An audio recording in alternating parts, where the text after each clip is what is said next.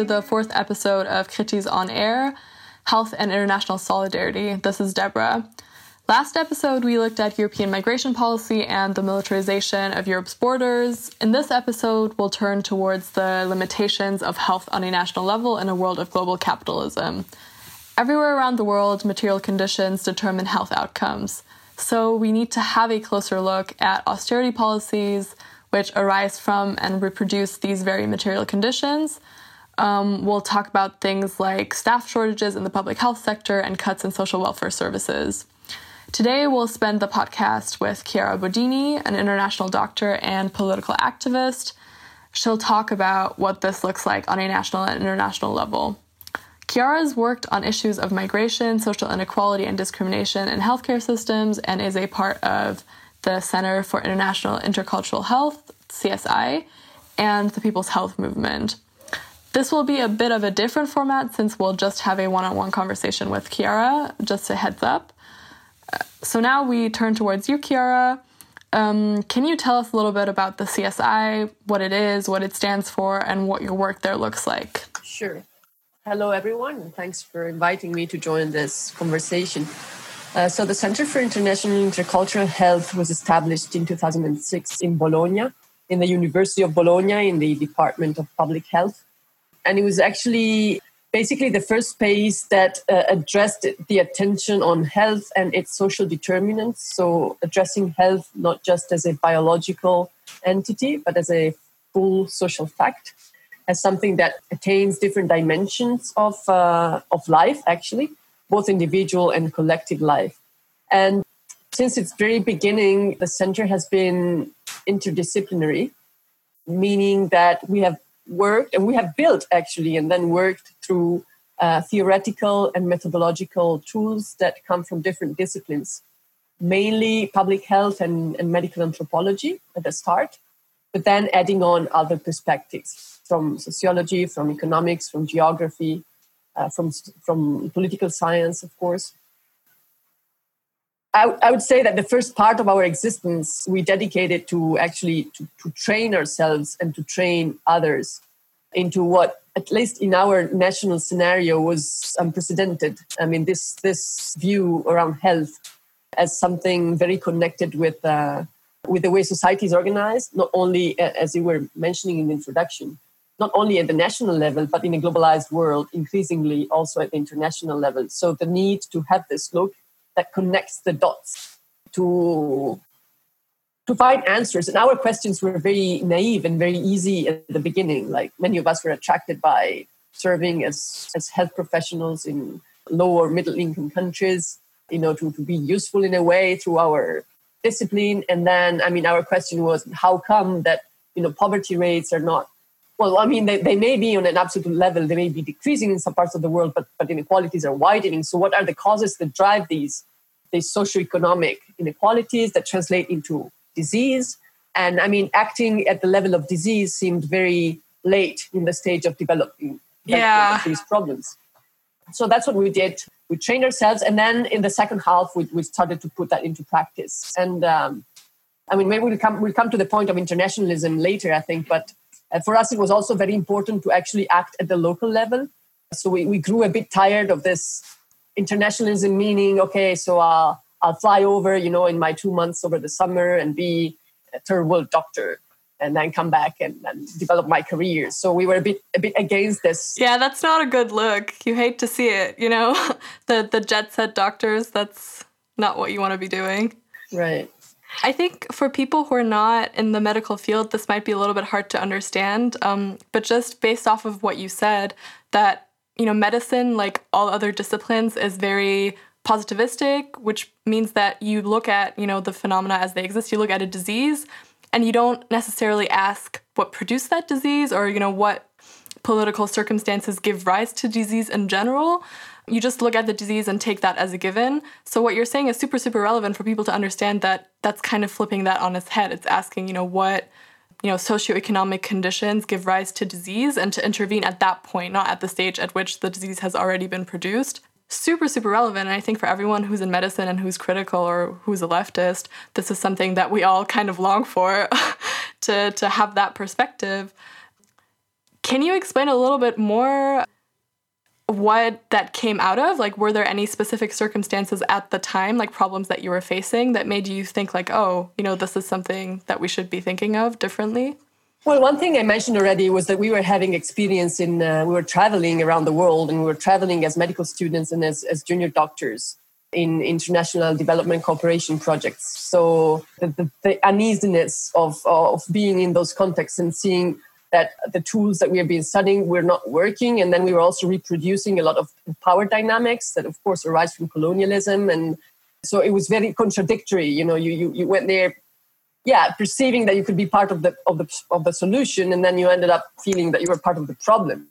So questioning a lot ourselves. And then the second problem was also with, uh, we had, um, well, migration in Italy started in the 70s. So by the time I'm, I'm speaking about the early 2000s, we're also having a lot of undocumented migrants. Our, our immigration laws have always been flawed.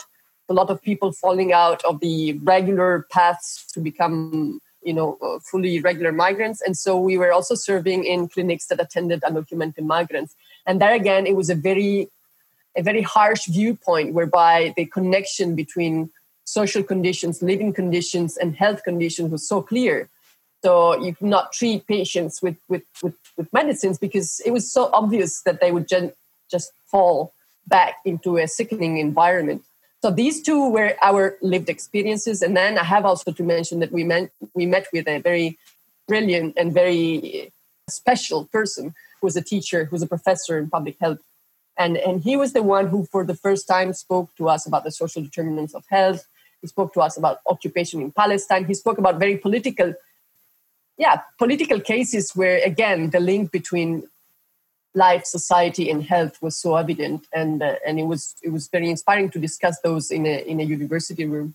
So these were the roots, and then of course it was the era of the anti-globalization movements, movements for another globalization. So Seattle, the Battle of Seattle, 1999, Genova in 2001. And again, it was a period where, as a society, as a critical society, as, as activists, we were fully immersed with critical perspectives from different areas. So, all the analysis of macroeconomic policies of the globalization, what mechanisms had been put in place that actually privileged the market forces over human rights and the rights of people. So, we sort of mixed all this together, and and this was was I think it was why then we we came out with such an analysis and a practice. I honestly think that's the best thing I've ever heard because, you know, us, the people who make this podcast, are constantly talking about this among ourselves that medicine pretends that it takes place in a political vacuum as though everything that you're seeing is just because human bodies are this way, you know, without all those sort of social conditions that human bodies live in. It's really, really exciting to hear that this is something that in some other part of the world has already happened, you know, institutionally and not just on an individual level.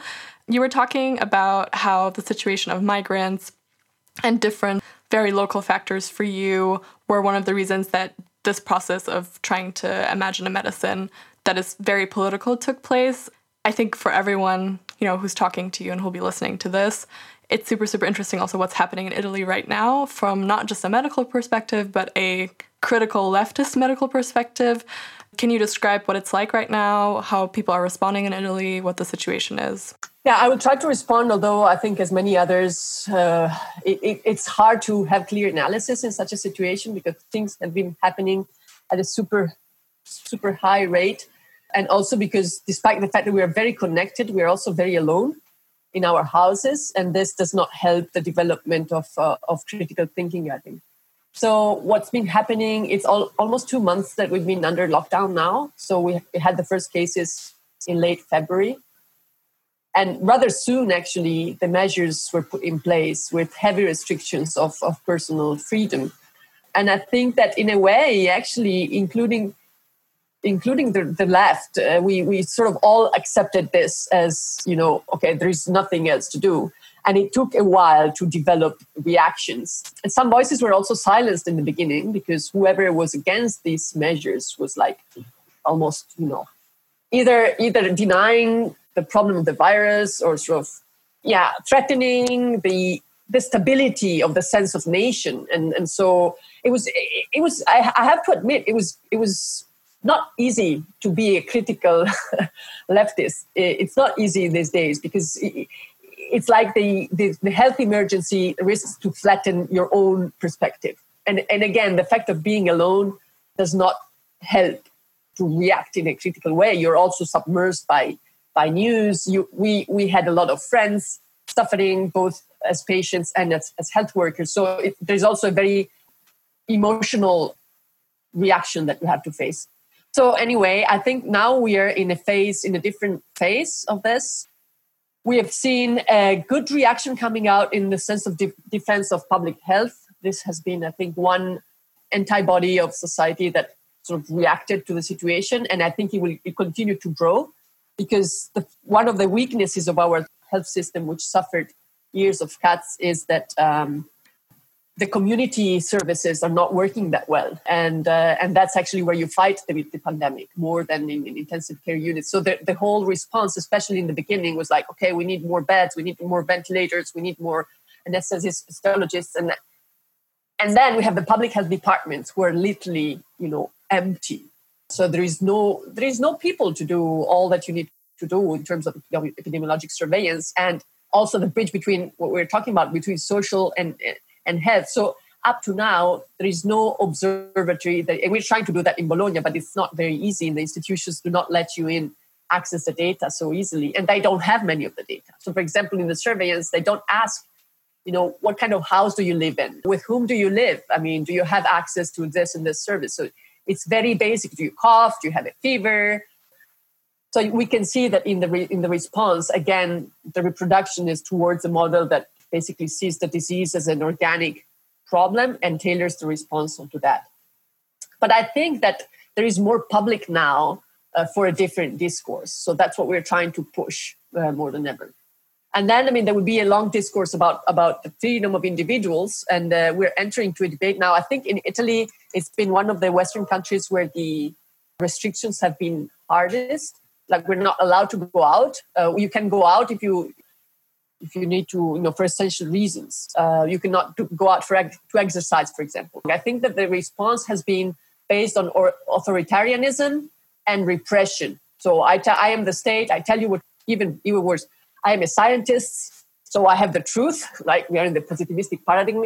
And then a new citizen, you are like babies. You you do not behave. You're not responsible for yourself. So I would just, yeah, fine you, sanction you, and and so on and we're trying to to push for another thing because on the other hand from the button a lot of solidarity has arisen, a lot of actually mutuality a lot of it so we believe that it's not this narrative is false you know and and and we should rather work around participation and health promotion health promotion is is is actually centered around empowerment participation and ownership.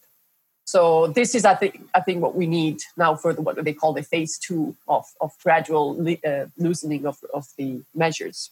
Absolutely, and I think it's really, really important to you know pick out a couple of things that you said that basically you know these are super paternalistic measures and even sort of the measures that are being implemented like you know making people stay at home social distancing et cetera et cetera no one's asking whether you can actually socially distance or whether you have an actual place you know to go to whether you know everyone who's like going to do essential things has a mask, et cetera, et cetera. So what I'm trying to say is that instead of making it punitive if you can fulfill all the measures that are being imposed, asking whether those measures are materially possible. Not everyone has a place they can go to or like has an apartment that's big enough for one person to be sequestered from all the other people, et cetera, et cetera.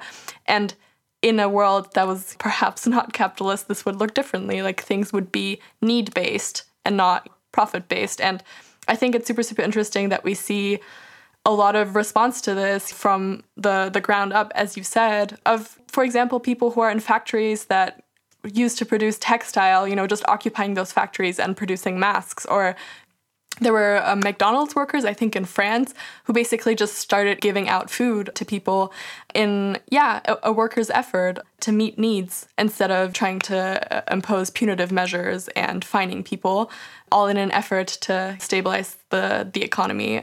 And also, something that is of interest, I think that, you know, a lot of people won't be thinking about is sort of the precedent that made a lot of the like crisis moments that we see right now possible. You were talking about a lot of cuts that happened to the healthcare system.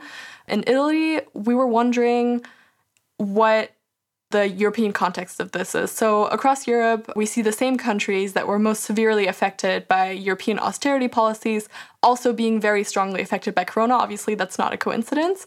There are other factors to this for sure, you know, population factors and like older populations, multiple generational households, etc. But one factor that we can't deny also is austerity policies. So, can you explain to us what the consequences of austerity policy in terms of health and other terms that you might find interesting are, and how can we see them right now in times of the corona pandemic? Well, yeah, of course, what austerity policies do, they basically impose cuts on public expense, and, and health is one of the highest public expenses in our states. So, health has been heavily affected by these measures. These measures have been uh, implemented across the, the EU, but they have been, let's say, forced into or forced more into some countries through direct and indirect mechanisms that are embedded in, into the financial uh, working of the union. And then, I mean, of course, there is all the, the critique. I mean, these, these measures were supposedly put in place in order to support the recovery after the 2008 economic crisis. In turn, they were also I mean, once they were put in place, also criticized for not working for that purpose. So there is the quote that says, uh, "Those who are against the welfare state never, never, how does it go? Never um, miss the opportunity of a good crisis." Something like this. So meaning the fact that actually periods of crisis are, are periods where agendas that would be normally opposed basically uh, are easily passed through? Because this is the thing to do. I mean, it's very, very actual, this, this discourse. It could be applied also now. So, what happened is that these cuts were done, at least in Italy, but also in other countries, were what they call linear cuts. So, they're not cuts that look at the system and try to reshape it because of because at times, I mean, this is needed. Uh, you, you could you could reallocate differently. For example, we've been arguing for years to reallocate from care to prevention and health promotion. But linear cuts, they affect the system throughout. And so they are the most impactful in terms of quality of, of assistance. We've seen this. I mean, so what it, what it means is that you, you have less human resources, less, less staff at all levels, not just doctors, but also paramedics. Uh, you have less equipment, you have less beds, and even more, those functions who are complex, for example, with the community the community care, the community aspect of care implies different levels and interconnection between those levels. So it needs resources and also a certain training in the way they work. They cannot just be easily replaced. Okay, it's, it's a complex system. So those have been really heavily affected. And in Italy, for example, we moved step back. I mean, it was more advanced in the 70s. Some aspects of the, for example, women's women's care, the integration between social and health services and we lost that uh, richness. That's so tragic, honestly. Whenever we talk about these kinds of things, I'm just like, wow, what could have been? Yeah, yeah. I mean, and it's actually interesting because actually there was also a wealth of uh, because in the beginning you you commented that uh, it's nice to see that there is some uh, there are places in the world where these connections are made and so on and so forth. But for example, in Italy, we had a huge tradition of social medicine in the 60s and 70s, and it was not transmitted on in any way. It was not transmitted in the struggles. It was, or maybe partly in the struggles. It was certainly not transmitted in university, despite the fact that some of these were university professors.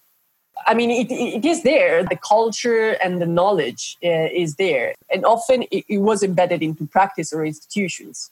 But then it has been sort of dismantled through the 80s and 90s. So the upcoming of neoliberalism and of what they call the, the decade of pandemic reforms. Uh, uh, so a pandemic of healthcare reforms that in, in, in, so many no it's true eh? it's it's uh, i think geoffrey rose who, who, wrote something about that yeah they were dismantled systematically in, in most countries yeah that's actually very true for germany too with the critical medical students and in berlin we have this video series that we show every year and one of the not video series sorry film series and one of the films actually talks about a socialist patient collective where like the whole point to them and also like others in the 60s and the 70s was to do exactly that to like look at psychiatry for example you know from a social perspective also and to to say that basically psychoses don't just take place because people are crazy. They take place because there was something like that fundamentally makes people sick about capitalist social relations. And yeah, it's like the material conditions are so different that there's mostly no way for that to happen now. It's not that it doesn't exist or the culture doesn't exist or like the ideology, you know, is lost or whatever. It's the social conditions, the material conditions. It's very, very hard to make it happen now in an era of profit based medicine. On that note, we also, because you are an infectiologist, so you have some very specific expertise. And as we've established throughout this conversation, you too are leftist. Can you explain to us, from this sort of political lens, how infectious diseases are different to other diseases? Who do they affect? What do infectious diseases tell us about accesses to healthcare systems, et cetera? Well, I don't. I wouldn't say that they are different from other diseases. I actually would say that they behave like other diseases. So they tend to.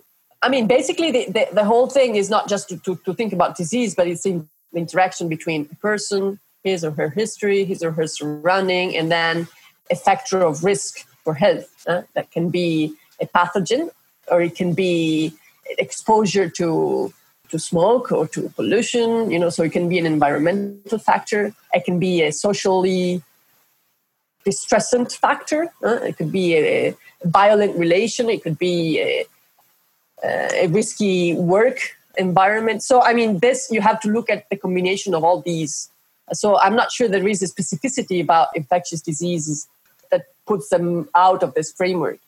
Certainly, what we know is that exposure to risk factors grows inversely inverse proportion react, uh, relation with what we call a social gradient or social classes in society. So that's that's true for for most risk factors. So the poorer you are, the, the worse living conditions, the worse, the less resources are in your surrounding, and the more you're exposed. And I think that even in this condition, I mean, it's it's quite clear. You see homeless people. So stay at home, be safe, wash your hands. How do you do that? People living in uh, irregular settings, undocumented migrants, people living in overcrowded shelters it's quite clear that the exposure is uh, much higher if you don't have the means or access to the means to protect yourself. So it's, it, access to care comes at a later stage. It is there.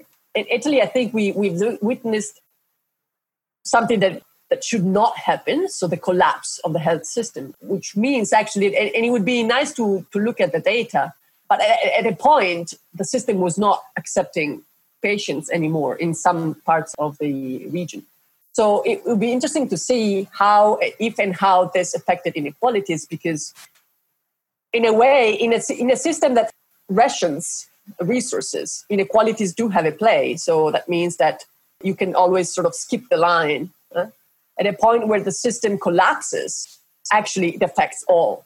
And this is actually one argument that we are trying to build on because it's strongly showing why system does not work completely, and the private sector was no option in this case, everybody is left out.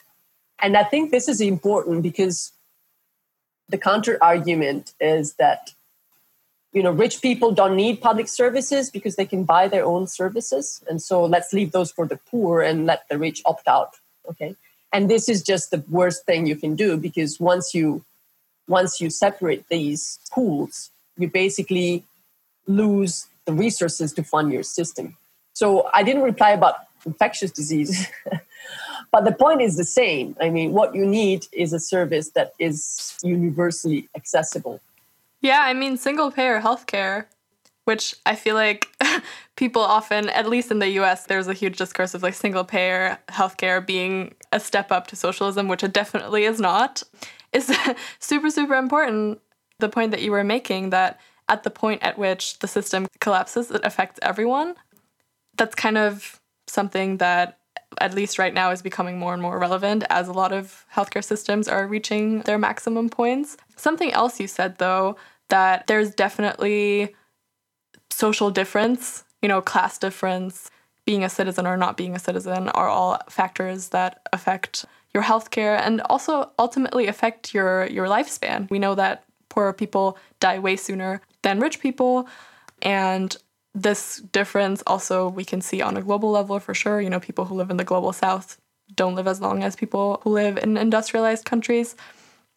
All of these things throw up the question of why health is something that we need to be looking at from an internationalist perspective. In the introduction, I was already talking about this a little bit, but could you give us your take on why health is something that we need to be thinking internationally of? Well, I think that basically the world we live in since uh, and accelerating since the 80s so what we call globalization and actually we call it neoliberal globalization because it's a form of, of globalization that's been shaped around from the neoliberal thinking and around its um, rules let's say free market and uh, free movement of capital and goods and profit making and growth economic growth so basically, what has been happening is that some of the determinants of health, and we, we actually use, we do not use the word determinant in our, let's say, group or networks. We use more the, the word determination of health. And it, it might seem little difference, but it's actually a different paradigm that stems out also of the uh, there's a lot of very good literature in latin america about social medicine and collective medicine so around around this theoretical area of collective medicine, social medicine, and social epidemiology, they use social determination to expose the fact that the unequal exposure to determinants is caused by processes and actors who, who profit from this situation. So it's not by chance that you it's not just like okay so you're these these are the determinants of your health and they're going to analyze them but you should ask why are some people or groups of people disproportionately exposed to these determinants? And and and there you you raise the issue of power. So coming to the the perspective of internationalism what has been happening is that the decision making power on some key health determinants and the way they affect population has shifted from the national to the supranational level this means that you, if you restrict the struggle at the national level, you will not hit those centers of power. There is also another issue that by relating to people in different countries, you are much more able to analyze what is happening, comparing, you know, comparing both the processes and the struggles. So it's a bit like I said in the beginning, it's hard to think critically in isolation the same is true at the global level. It is hard to see some processes unless and until you sort of step out of your situation and connect with people who are living through, you know, different experiences, but who are affected by the same processes. So there, I mean, concrete examples, for example, that we've seen through the People's Health Movement, but only take mining and health. So the, the health of so many groups, autochthonous indigenous groups, or just just people is being affected by devastating mining projects that have all sorts of impact you know on the environment on the uh, you name it. I mean just throughout the determinants of health. And these companies these are multinational companies they're just a few who use the same tactics and the same processes in different contexts. So having an international perspective of this meaning connecting what is happening in different parts of the world and how the processes are the same you can you can see the steps that they used in a place to prepare the struggle in your own place because you know the next one will be criminalization of movements. The next one will be militarization of the space. The next one will be legal, legal. so you know on the one hand and on the other hand you can also merge the struggle to attack the multinational corporation which is responsible. Or you can join forces. Now there are a lot of movements that work on trying, although it is questionable whether it, it is even possible, try to regulate the power of multinational corporations, which is one of the big drivers of bad health determinants being spread and imposed on people around the world. So I think there, there are many, many examples that we can cite. There are also historical examples that show that when people united, they did affect change, which was positive for, let's say, the common good and not profit. Yeah, I think it's super, super important what you said that because of the sort of objective conditions that we face, namely international capitalism, like free movement of capital, a global market, and what you called supranational instances of power, that the response also needs to be an international one. I think that's just an obvious conclusion. And looking at international struggles and trying to identify what components of those struggles, given the con- like specific conditions of the place that you're in, are what you need to adopt and able to in order to be able to fight these oppressive mechanisms is what we ought to be doing. Given everything that you know and the work that you've done and your analysis, in your manifesto, you've, uh, with the CSI, written a manifesto for people that don't know this. You also talk about how another policy is possible. What is it that you're imagining there? And in your final words in this podcast, what is your utopia? Uh, well, actually, I'll just spend a few minutes talk about a concrete utopia, which is the People's Health Movement. because I want to mention something about international. For me, it's been very important to, to meet a movement that was based on solidarity. And I think the word is abused in many in many contexts. And I think in the People's Health Movement, it is used in the right way. And that's because it's a very political movement. Although being broad and being global, it does accommodate, you know, a diverse range, very diverse range of political, cultural, and very different backgrounds. So the thing is, you respect, you really respect uh, the otherness and you really value the fact that each one each person each population needs to be first and foremost in control and have a say in what they experience and what they live so being in a solidarity movement it doesn't mean that you sort of speak for others unless they ask you to speak on their behalf. And this is i think it's quite important because especially for us as western you know, white privileged very privileged educated people many times what we should be doing is actually not do anything. Otherwise, there is a high risk that we just sort of reproduce the existing inequalities. So we have to learn to that we don't know many things, that we don't understand how people live in other parts of the world, that we don't have that experience. And we should just stop assuming that because we are educated in intellectuals, then you know we have the answer to their problems.